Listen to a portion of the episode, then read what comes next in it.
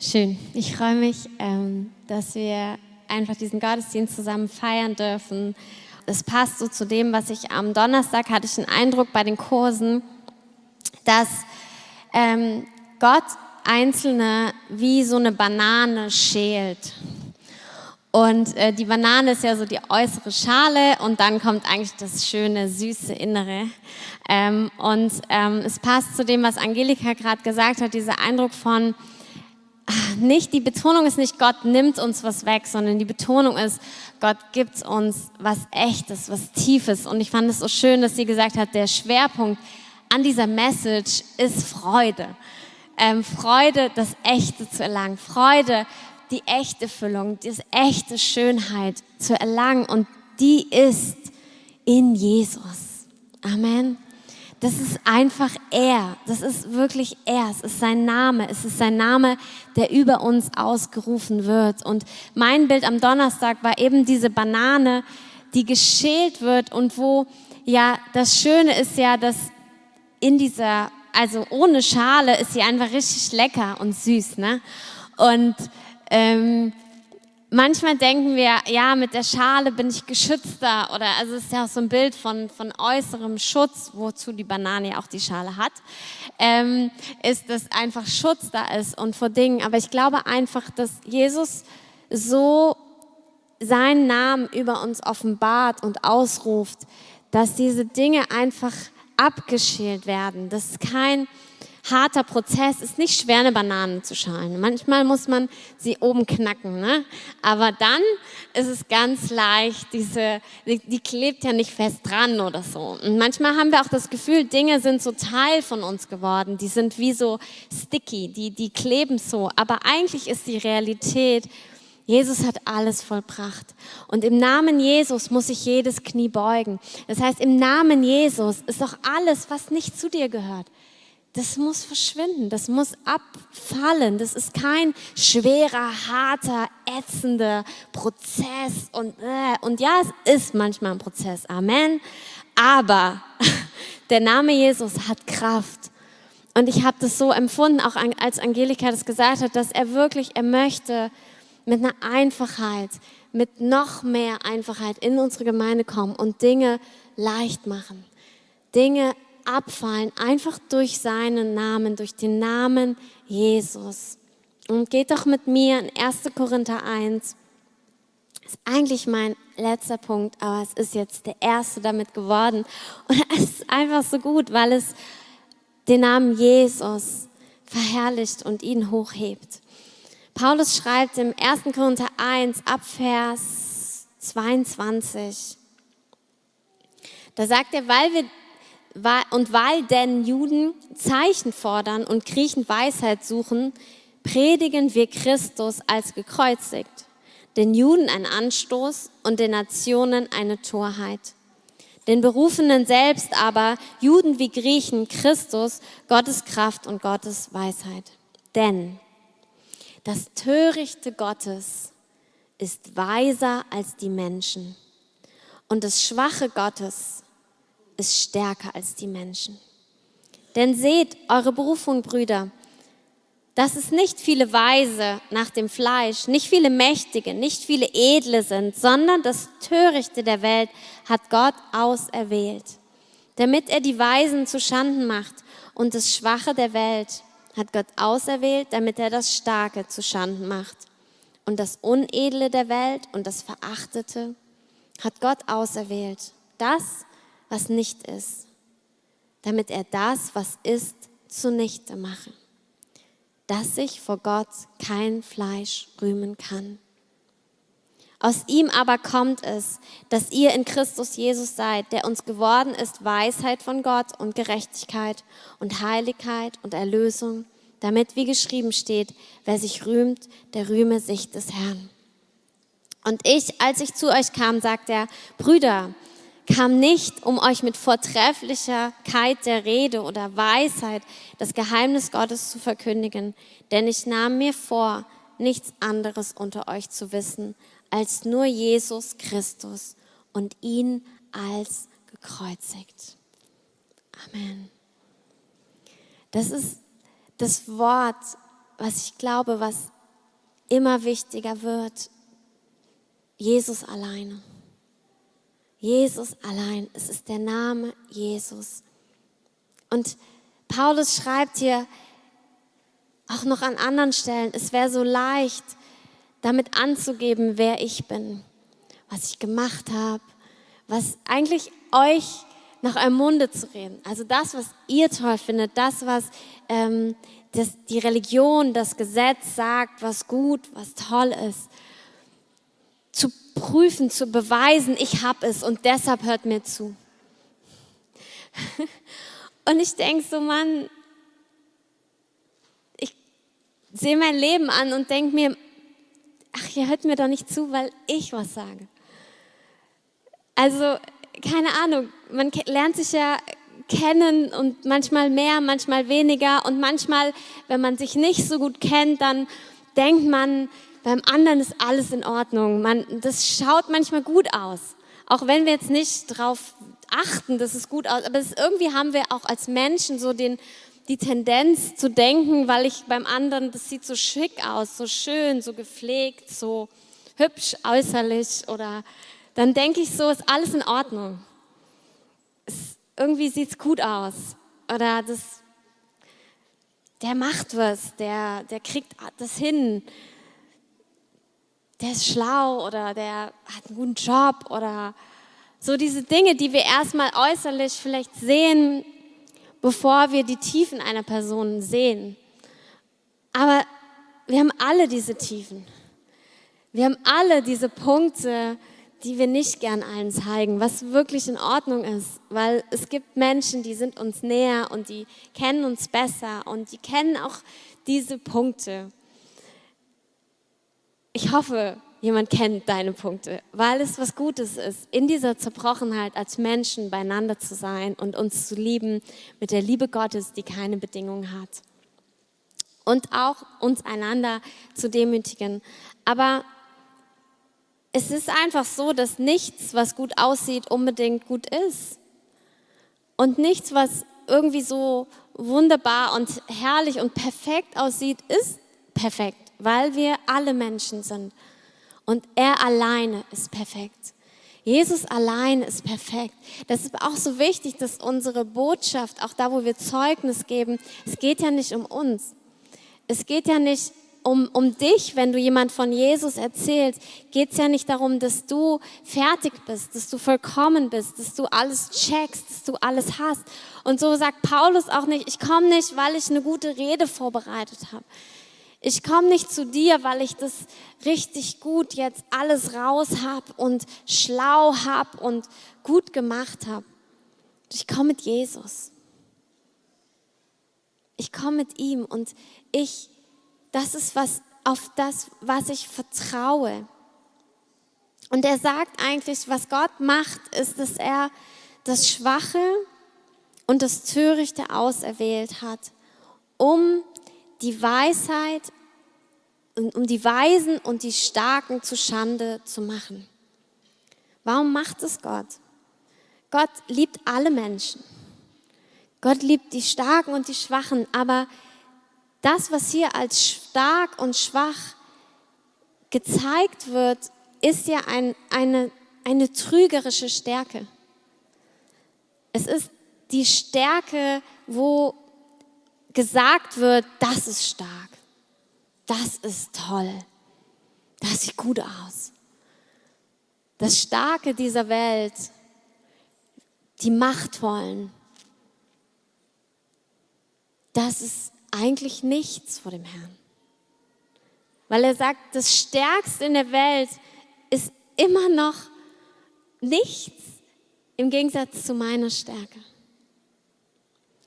Und warum macht es Gott dann, dass es manchmal so für uns so, selbst für uns so gegensätzlich scheint, ist dass er sagt, ich will dir meine Stärke zeigen.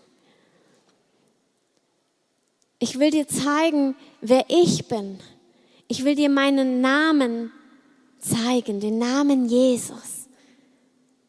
Und manchmal können Dinge, die gut aussehen, die vielleicht auch eine Lösung versprechen, doch so wie davor stehen. können uns den Fokus rauben, können uns beeindrucken auf eine Art, wo Jesus sagt, schau auf mich. Und ich glaube und ich weiß, und ist das, was hier steht, ist es Gott, das nicht zulässt.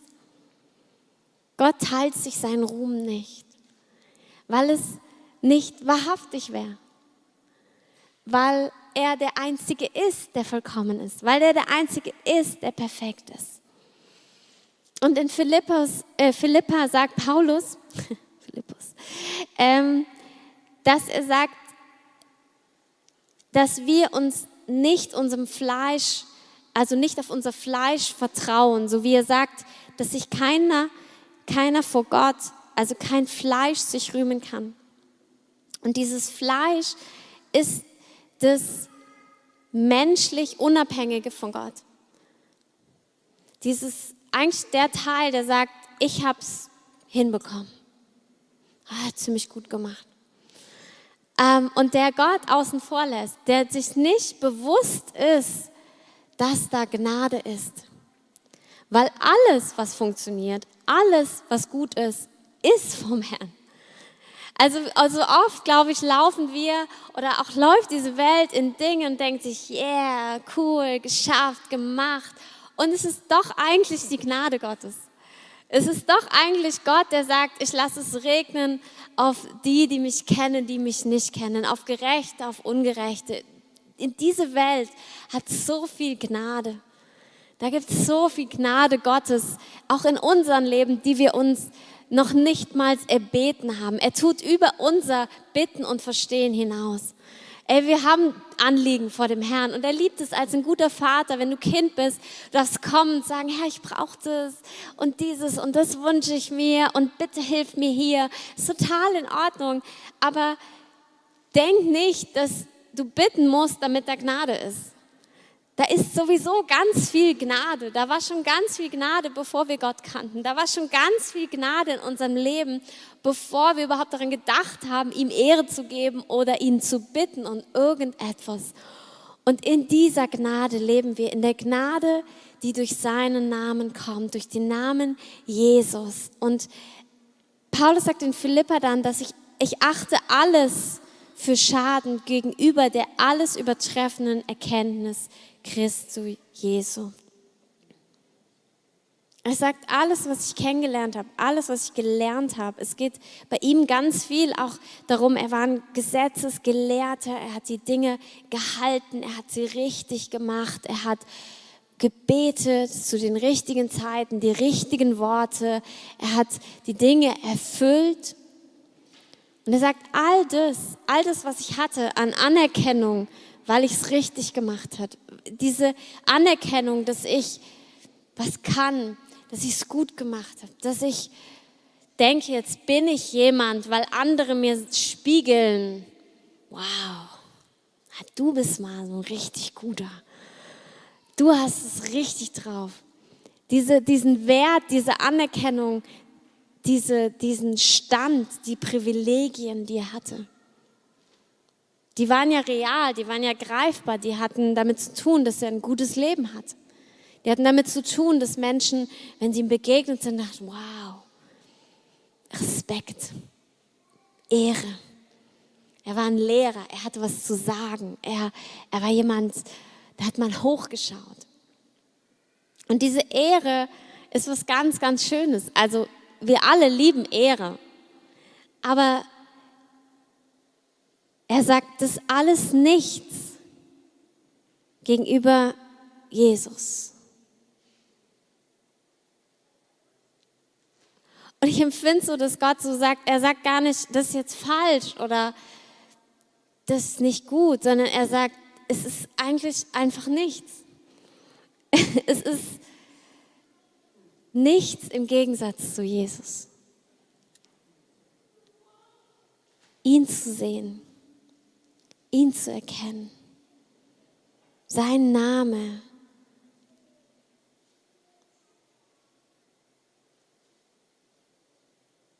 Der Name Jesus. Wie herrlich, wie gut, wie schön. Ich möchte einfach, lass uns einen Moment nehmen und einfach diesen Namen in unserem Herzen Raum geben. Dem Namen Jesus. Ich habe es geliebt, dass wir es gerade so gesungen haben. Den Namen Jesus.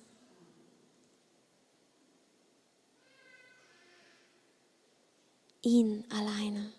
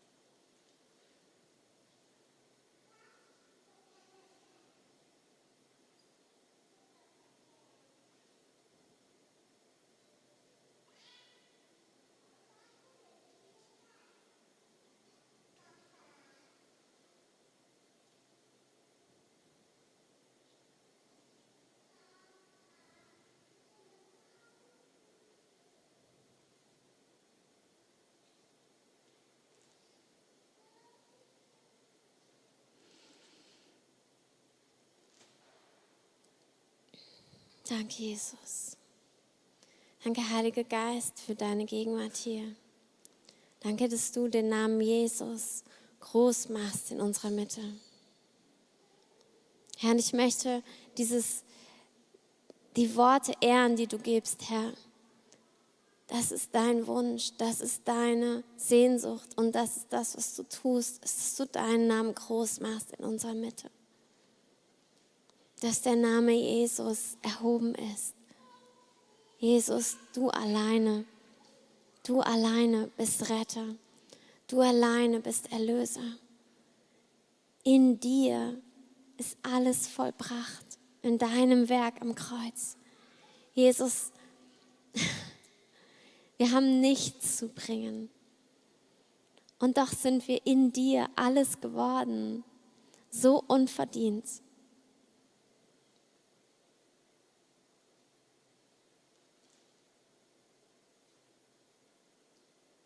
So unverdient. Und ich danke dir für die Gnade, dass wir erkennen dürfen, dass wir dich brauchen, Jesus.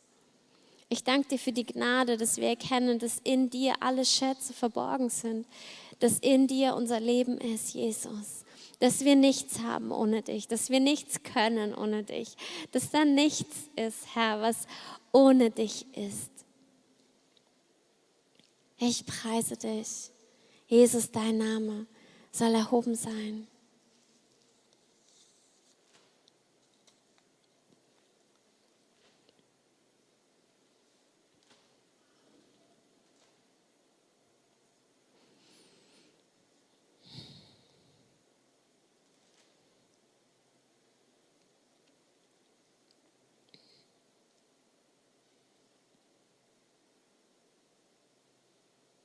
Wir haben letzte Woche von Gareth, hat er uns in 2. Petrus mitgenommen, wo geschrieben wird, dass all das, was er gesagt hat, auch wie gehen wir ins Königreich hinein, was ist der Lohn und wie, wie erlangen wir diesen Lohn, wie sollte unser Leben ausgerichtet sein. Und ich möchte mit euch einfach ein paar Verse weiterlesen. 2. Petrus 1,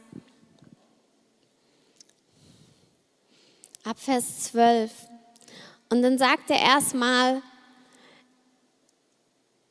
sagt er, ich will Sorge tragen, euch immer an diese Dinge zu erinnern, obwohl ihr sie wisst. Er sagt, ich, er sagt dann, okay, ich werde bald sterben. Also er, empfindet, er hat von Jesus gehört, er wird bald gehen. Aber was er möchte, ist, dass er an seine Zuhörer, an die, die er jüngert, er will, dass sie jede Zeit imstande sind, an diese Dinge sich zu erinnern und ins Gedächtnis rufen.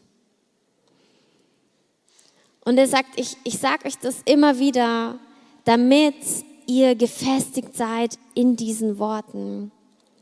Und auch in ähm, Kapitel 3, Vers 1 sagt er auch wieder, ich will euch, ich schreibe euch ähm, durch Erinnerung, um durch Erinnerung eure lautere Gesinnung aufzuwecken, damit ihr euch erinnert an Dinge. Damit ihr steht, auch wenn dann Menschen gegen euch kommen, wenn sie euch verspotten oder wenn sie Gott anzweifeln, damit ihr feststeht auf dem Wort Gottes. Und ich habe mir so überlegt, ähm, wie das so ist, wenn man immer wieder dasselbe hört. Petrus sagt hier, ich habe kein Problem damit, euch immer wieder dasselbe zu sagen. Aber wie ist es mit dem Hören? Wir reden ja heute so ein bisschen über diese Einfachheit über den Namen Jesus, der alles beinhaltet. Und ich kann mich erinnern, als ich so gerade vielleicht ein Jahr mit dem Herrn unterwegs war, ähm, hatte ich eine ganz wunderbare Frau in unserer Gemeinde. Die war schon ein bisschen älter, hatte ganz viel Erfahrung. Die hat gesagt, Dunja, ich setze mich mit dir hin und wir hören uns so und wir haben uns so ein Teaching angehört und dann haben wir darüber geredet und man gab da so ein Workbook dazu und so. Es war äh, eigentlich ein Riesenprivileg, dass sie das gemacht hat mit mir. Es ist doch ein Privileg, oder? Wenn sich jemand zu dir setzt und sagt, treffen uns alle zwei Wochen und dann, du bist stark im Glauben. Das, das Traurige ist, dass ich das zu der Zeit überhaupt nicht wertschätzen konnte. Also ich habe das gemacht, ich war halt hungrig, ich wollte vorwärts gehen, aber ich war halt auch unheimlich unsicher in mir. Das heißt, sie hat mir dann Dinge gesagt und meine innere äh, also ich, ich habe es mir nicht anmerken lassen, aber meine innere ähm, Reaktion war halt ganz oft, das weiß ich doch schon. Also ich war irgendwie, ich wollte was wissen und gleichzeitig war ich ständig so angetriggert innerlich, dachte mir, ah, das weiß ich doch schon. Ach nee, ist doch klar. Und, aber nicht aus so einem, ich will das nicht hören, sondern aus einem, weißt du nicht, dass ich das schon, also ich fühlte mich so nicht erkannt, weil ich wollte ja auch irgendwie gut dastehen und so, Mann, das habe ich auch schon gelernt. Ich bin noch nicht blöde, so, ne? Also ich hatte auch in der, nicht in der Ausbildung, aber ich habe mal irgendwo in einem Drogeriemarkt gearbeitet, damals ganz viele Nebenjobs gehabt und dann war so eine Frau, die wirklich gar nicht verstanden hat, was ich verstanden. Also sie hat mir alles zehnmal erzählt. Kennt ihr das, wenn man dann so sitzt und ich denke so, oh, das ärgert mich. Das ärgert mich, dass du mir immer dasselbe sagst. Denkst du, ich bin blöde? Also man denkt ja so, oh, es hat mich richtig geärgert. Und so war es leider auch in dieser Jüngerschaft, was ich richtig schade finde. Ich habe schon Buße getan, keine Sorge. Ähm, aber der Punkt war einfach, dass ich so unsicher war. Ich war nicht in der Lage, mir immer wieder dasselbe sagen zu lassen, weil ich ja dachte, aber ich weiß es doch schon ich habe es doch schon begriffen. Ich habe es doch hier, habe ich schon mal gehört, habe ich mir gemerkt und weiß ich immer noch. Hm? Ähm, und dachte mir, Mann, das gibt's doch nicht. Und ich will nicht blöde sein. Ich will nicht irgendwie, war halt auch immer die Kleinste, ne? Und dann ist man halt auch, sieht man jung aus, ne? Und es war halt so ein, nein, ich weiß auch was und ich habe was zu sagen. Und es hat mir ganz, ganz schwer gemacht, zu empfangen. Weil Petrus sagt und Paulus sagt es an anderer Stelle auch, ihr immer wieder dasselbe hören. Sind wir in der Lage dazu, immer wieder dasselbe zu hören? Oder steht uns unser, ich nenne es mal ganz platt, Stolz im Weg, weil wir denken, ja, aber ich weiß es doch schon. Ich habe es mir gemerkt, ich habe es gehört und jetzt ist es hier drin. Aber er sagt, ich erinnere euch an Dinge, die ihr schon wisst. Und ich werde nicht müde daran. Und ich werde es immer wieder tun, damit ihr das auf jeden Fall habt. Und ich habe mich halt gedacht, okay, du kannst halt auf zwei Arten reagieren. Du kannst halt auf der einen Seite gar nicht mehr zuhören und denken, ja, ja, alles klar, nee, alles in Ordnung, kenne ich, entweder ein bisschen zickiger oder weniger kann man ja auch positiv, ja, ist schon in Ordnung, danke. Oder man ist halt innerlich so wie ich damals mega bewegt und denkt sich, Mann, aber ich bin doch nicht blöd und warum sagst du mir das immer wieder? Aber das Wort Gottes ist lebendig. Das Wort Gottes ist lebendig. Und dieses Wort hat so eine Kraft. Und es geht gar nicht darum, was wir wissen. Es geht nicht darum, was in deinem Kopf ist. Es ist total egal, weil das Wort Gottes hat Kraft. Und wenn du das Wort Gottes hörst, und es hat schon was mit unserem Herzen zu tun, wie wir hören, wenn wir es mit offenem Herzen hören und sagen, oh danke, dass du es mir nochmal sagst. Ich empfange heute das nochmal. Ich, ja, das ist wahr. Ich stimme damit innerlich überein. Ihr dürft gerne Amen sagen zu Dingen. Ähm, ja, ich nehme das Wort. Und es geht nicht darum, ob ich dumm oder schlau bin. Es geht nämlich gar nicht um mich. Es geht auch nicht darum, dass ich als Mensch irgendwas beweisen müsste und eine gute Note und Check dahinter. Ich weiß noch, wir haben bei der ersten oder zweiten Leiterschulung, haben, hat Christoph Tests mit uns geschrieben. Und ich bin ja so eine Person, wenn ich weiß, es muss auf jeden Fall klappen, geht es auf jeden Fall schief. Ne? Ich werde dann nervös und dann weiß ich überhaupt nichts mehr. Und dann hat er so einen Vers abgefragt, dachte mir, oh, das kannst du jetzt nicht machen. Ich war schon angestellt in der Gemeinde. Und da dachte ich mir, oh Gott, jetzt weißt du diesen Vers nicht. Ey, was denkt der von dir? Der lässt sich nie wieder predigen. Also es war ganz schlimm. Ich weiß gar nicht, ob er es überhaupt wahrgenommen hat. Wahrscheinlich, hoffentlich nicht. Äh, aber selbst wenn, es war halt diese klassische Situation, du wirst nervös und dann geht alles schief. Kennt das jemand? Hallo? Ja, danke. ähm, manche auch nicht. Es ist ja wirklich Typsache. Ähm, und, aber es geht nicht darum. Es geht nicht darum, dass du einen Test schreibst beim Herrn. Auch nicht bei uns. Auch nicht er bei ihr. Also versteht ihr, wir, wir beweisen ja einander nichts. In, wie schlau wir sind, wie, wie toll wir sind, wie viel Wissen wir haben, sondern wir sind ja alle auf dem Weg mit dem Herrn und er ist der Punkt. Er ist es, Jesus, er, sein Name, seine Güte, seine Treue, seine Schönheit, seine Herrlichkeit. Davon sprechen wir und das erzählen wir. Und so geht es auch bei Petrus weiter. Wir, er sagt, okay, ich erzähle euch immer dasselbe. Er ermutigt uns, darin zu bleiben, in der Kraft des Wortes zu bleiben. Und ah, ich, eine Sache sage ich noch, das ist so schön. Ähm, dann sagt er, es weckt etwas auf. Er sagt hier in Vers 13, euch durch Erinnerung aufzuwecken. Und dann heißt es in 2. Petrus 3, heißt es damit, in welchem, also durch den Briefen, ich durch Erinnerung eure lautere Gesinnung aufwecke. Okay, also irgendwie ist schon was da, es schläft nur. Sehr interessant. Okay, also es gibt da eine Gesinnung, eine Art zu denken, eine, also es geht schon um, um unser, unseren Sinn, unseren Verstand. Und er sagt, indem ich euch erinnere, wecke ich etwas auf. Und ich möchte einfach mal sagen, ist ja nicht Petrus, der es macht, sondern der Herr weckt etwas auf. Also es, es gibt die Stelle, er küsse mich mit den Küssen seines Mundes. Also das Wort Gottes ist wie ein Kuss, den er dir gibt. Ein, ein guten Morgenkuss. Ähm, vielleicht nicht dir als Person, ist ja ein Bild, ne? Bildsprache, aber vielleicht ein Bereich deines Lebens. Und da kommt dann Wahrheit und dann wird was wach. Etwas wird wieder lebendig, es wird dem Leben angepasst, es wird, kommt in das Leben rein.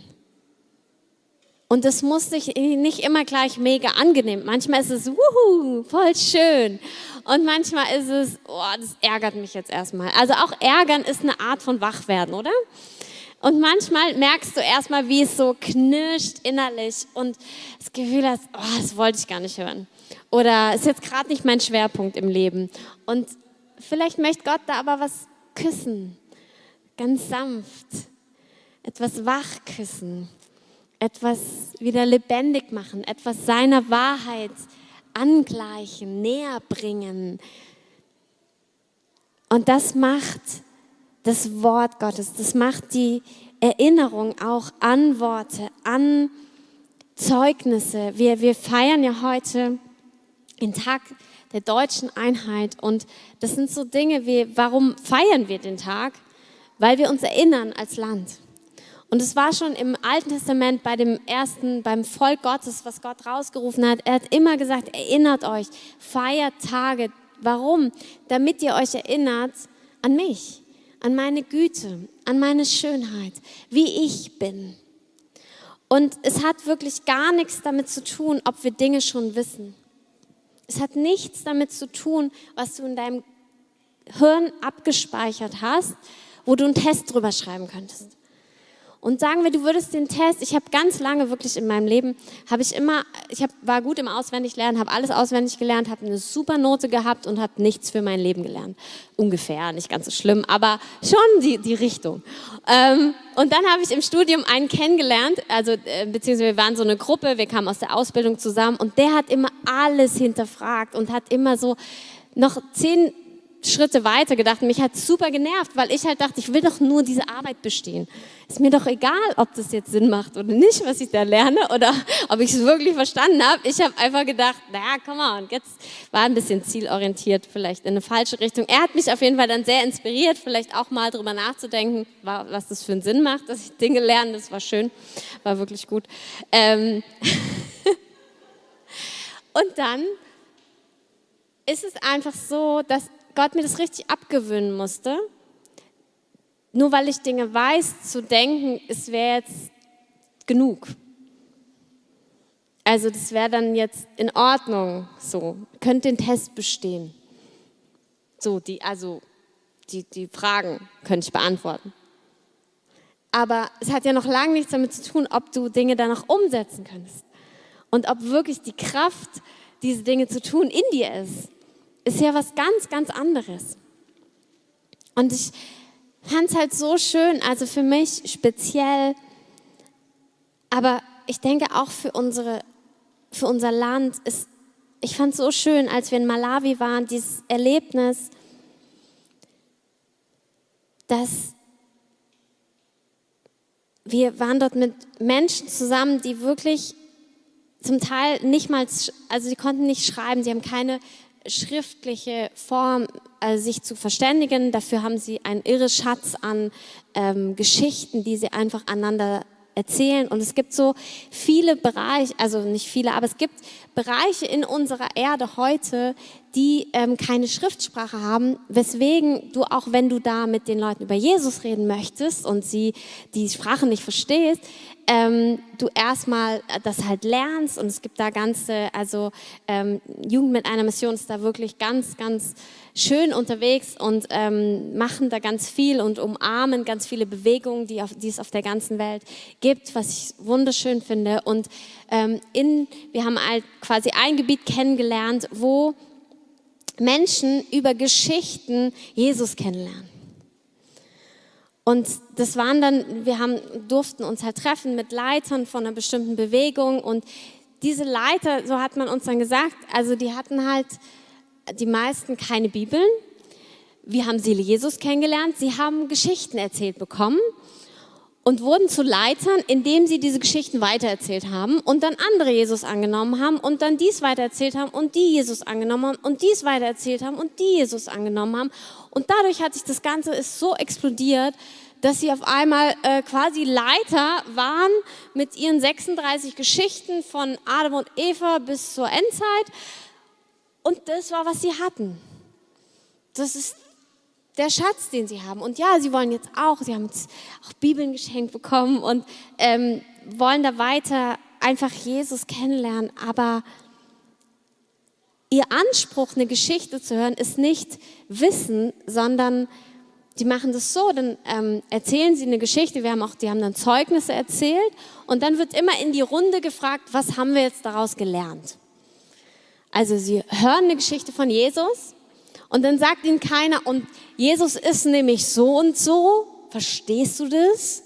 Sondern sie hören was und denken dann, ah ja, Jesus ist wohl so. Ah ja, der hat das gemacht, also wird er wohl so sein. Mir sagt es, dass Gott gütig sein muss, weil Jesus das und das gemacht hat. Und es ist so ein, so ein Ansatz von, okay, ich erlebe ihn in diesen Geschichten, erlebe ich Jesus und das gebe ich dann anderen Leuten wieder weiter. Und ich habe halt da gesessen und dachte mir, irgendwie, es war so ein sehr krasser Moment für mich, ähm, dass ich irgendwie dachte, ich habe ich hab nichts. Ich habe irgendwie nichts. Also all mein, mein Wissen, ich weiß so viel, ich habe so viele Bücher gelesen. aber aber ich, es hilft mir nicht. Versteht ihr? Also Wissen ist nicht das, was Kraft hat. Jesus hat Kraft. Und es ist auch nichts Schlechtes. Ich möchte jetzt nicht irgendwas überidealisieren, was, versteht ihr? Aber Paulus schreibt in Philippa, ich vertraue nicht auf mein Fleisch. Und ich glaube, das ist eine Herausforderung, auch gerade in der westlichen Welt, in unserem Land. Worauf vertrauen wir denn? Es ist ja nicht das richtig oder das richtig oder dieses oder jenes und ähm, es ist super cool, Dinge herauszufinden und zu erforschen. Und ich liebe es, auch die Bibel zu erforschen und Hintergründe und wie das dann auf einmal zusammenpasst und die Zeit und der Hintergrund. Wunderbar. Aber die Frage ist ja immer noch, worauf vertraue ich denn? Vertraue ich auf das, was da ist? Oder erkenne ich, dass das nicht der entscheidende Faktor ist? Der entscheidende Faktor ist Jesus. Es ist sein Name. Es ist, wer er ist. Und so erzählt auch Petrus dann weiter. Er sagt, ich will euch das immer wieder erzählen, damit ihr wirklich das empfangen habt. Und dann sagt er, ähm, denn wir haben euch die Macht und Ankunft unseres Herrn Jesus Christus kundgetan. Nicht, indem wir ausgeklüngelten Fabeln folgten. Also wir haben uns nicht Geschichten ausgedacht. Wir haben uns nicht ausgeklüngelt. Wir haben uns nicht richtig schlau überlegt, wie wir das alles gut machen könnten oder was es alles schon gibt und das benutzt, sondern weil wir Augenzeugen seiner herrlichen Größe gewesen sind. Weil sie Augenzeugen seiner herrlichen Größe gewesen sind. Das sind zwei Dinge drin. Das eine ist, dass du genau das weitergeben kannst, was du erlebt hast. Einfach, simpel. Und ich möchte heute wirklich jedes Joch brechen, was über Einzelnen ist, was heißt, ich kann das nicht oder ich bin nicht schlau genug oder ich weiß nicht genug. Darum geht es wirklich nicht. Vielleicht bist du sogar gesegnet, weil du nicht zu viel weißt weil es leichter ist, auf Jesus zu vertrauen. Steht dir, manchmal ist es einfach leichter. Es ist nicht falsch oder richtig, aber manchmal ist es leichter, wenn ich keine Ahnung habe, wenn ich da sitze und mir denke, ah, weiß ich doch nicht, was ich jetzt machen soll. Weiß ich doch nicht, wie dir geholfen wird. Also ich weiß es nicht. Sag Jesus, du bist die Antwort, du bist die einzige Antwort und du bist auch die Antwort und du redest. Ich höre deine Stimme, du hörst seine Stimme, wenn du, du bist sein Schaf. Du hörst die Stimme. Darauf zu vertrauen und nicht auf zu denken, ich müsste noch. Ich müsste noch. Ich sollte noch, bevor ich. Mm, ich kann das weitergeben, was ich erlebt habe. Sie waren Augenzeugen und genauso bist du ein Augenzeuge. Weil wenn du mit Jesus gehst, du Dinge mit Jesus erlebst. Amen und auch das Wort zu lesen, dann sind manche Stellen, die sind so tief in deinem Herzen drin, weil du bist da, du hast sie durchbuchstabiert in deinem Leben und das hat Kraft. Das hat Kraft. Du musst kein Buch drüber schreiben, aber da, wo du bist, ist es die Antwort für andere Menschen. Weil, so wie Petrus sagt, ich erzähle das, was ich erlebt habe mit Jesus. Das gebe ich weiter.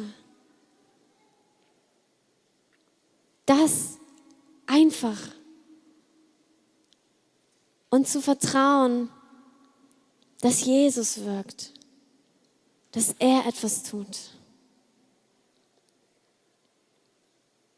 dass er auch in Kontrolle ist, dass ich nicht das richtig machen muss, dass ich alles geben kann, was ich habe, das Beste. für ihn. Aber er ist der entscheidende Faktor. Er ist der, der wirkt und sein Name ist der, der befreit. Wenn die Band jetzt hochkommt, möchte ich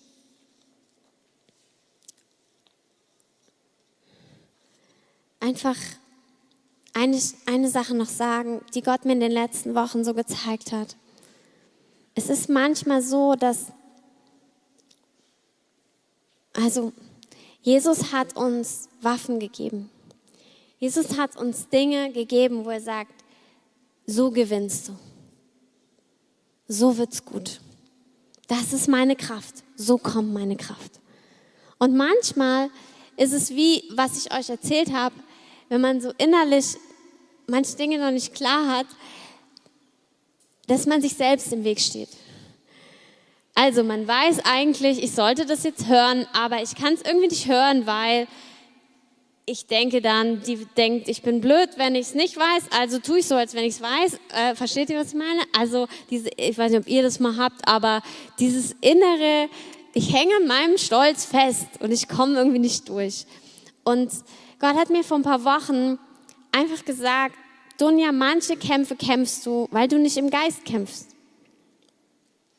Weil manchmal empfinden wir Dinge richtig, also manche, die Kämpfe sind ja real, nicht nur innerlich, sondern auch in Umständen, in Dingen. Aber die Strategie Gottes ist klar. Die Strategie ist, er hat den Sieg errungen und dieser Sieg wird sich manifestieren in deinem Leben. Amen. Und dann gibt es bestimmte Strategien. Es gibt das Wort Gottes, es gibt Gebet, es gibt Worship, es gibt verschiedene Dinge, die er dir dann offenbaren wird. Die sind seine Strategie, um das zu vollbringen. Und er hat zu mir gesagt, Donja, manche Kämpfe kämpfst du, und zwar in deinen Gedanken und in deinem Herzen, weil du das andere nicht tust. Also ich nehme eine Schwere wahr, zum Beispiel. Oh, ich bin auf einmal so traurig. Und dann fange ich an, mir zu überlegen, warum bin ich eigentlich traurig? Und wie viele Gründe ich habe, traurig zu sein. Und dann ist irgendwie mein Herz mega beschwert. Und ich habe zu Gott gesagt, einfach auch, in dem Lebensstil, wo er uns jetzt gerade reinruft, auch mit dem Reisen und Dingen, die hier passieren und dort passieren. Du hast die Stories dort, du bist da super bewegt, du kommst wieder, dann bist du hier super bewegt. Und ich habe Gott gesagt, Herr, ich weiß gar nicht, ob mein Herz das schafft. Also ich krieg das gar nicht hin. Und Gott hat gesagt, du musst da gar nichts hinkriegen. Was willst du da hinkriegen? Also willst du jetzt damit klarkommen, mit so schlechte Idee sondern wenn du im Geist stehst, ist auch dein Herz geschützt. Weißt du, manche Dinge müssen wir im Geist, da müssen wir im Geist stehen, das Wort Gottes nehmen und uns darauf stellen. Und es ist eine aktive Sache, die wir tun, eine Strategie Gottes, die wir umsetzen dürfen. Und dadurch werden andere Dinge gut. Dadurch wird deine Seele nicht über die Maßen belastet. Das heißt ja, er belastet uns nicht über, also er versucht uns nicht über unsere Kraft. Aber es hat auch damit zu tun, dass du die Hilfen Gottes annimmst, die Strategien Gottes, die wirklich nicht fleischlich sind. Es ist wieder das, es ist nicht das, ich suche mir meine Lösung in meinem Kopf, sondern Jesus, der Name Jesus, den Namen Jesus, das Abendmahl, das Wort Gottes, all diese Dinge, die so eine Kraft haben und die wir einfach manchmal noch bewusster nehmen dürfen. Sagen, Herr, ich komme mir nicht klar, ich nehme erstmal Abendmahl ich bin traurig. Ich, ich suche mir jetzt einen Psalm, der mir sagt, wie geborgen ich bin. Und dann werden unsere Herzen nicht überfordert. Aber das andere dürfen wir nicht vernachlässigen. Und all das ist einfach, die Grundbotschaft ist Jesus. Er allein. Seine Kraft allein. Es ist nicht unsere Kraft, es sind nicht unsere Gedanken, es ist nicht irgendwas, was wir hätten, sondern es ist wirklich allein er. Und ich fände es mega schön, wenn wir in diesen Chorus nochmal reingehen würden, von vorher, vor, vor der Predigt, den Jesus, sein Name.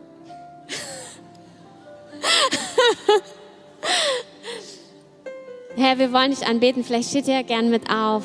Herr, wir erheben deinen Namen. Und ich danke dir, dass du jetzt auch Dinge offenbart hast, ähm, wo wir uns neu ausrichten dürfen, Herr. Und ich rufe jetzt deinen Namen an, Jesus. Und ich danke dir, dass du jetzt hier deinem Namen Ehre machst, dass du allein es tust. Ich danke dir, es sind nicht unsere Worte, es ist nicht, was wir haben, es ist nicht, was wir wissen, es ist nicht nichts, Herr, was wir bringen könnten. Aber wir, wir schauen auf dich, wir schauen auf deinen Namen. Dein Name hat Kraft. Und ich danke dir, dass deine Verheißung ist, dass da große Freude in unserer Mitte ist, weil wir durch deinen Namen, Herr, alles haben, was wir brauchen, Herr. Und ich danke dir, dass sich das manifestiert.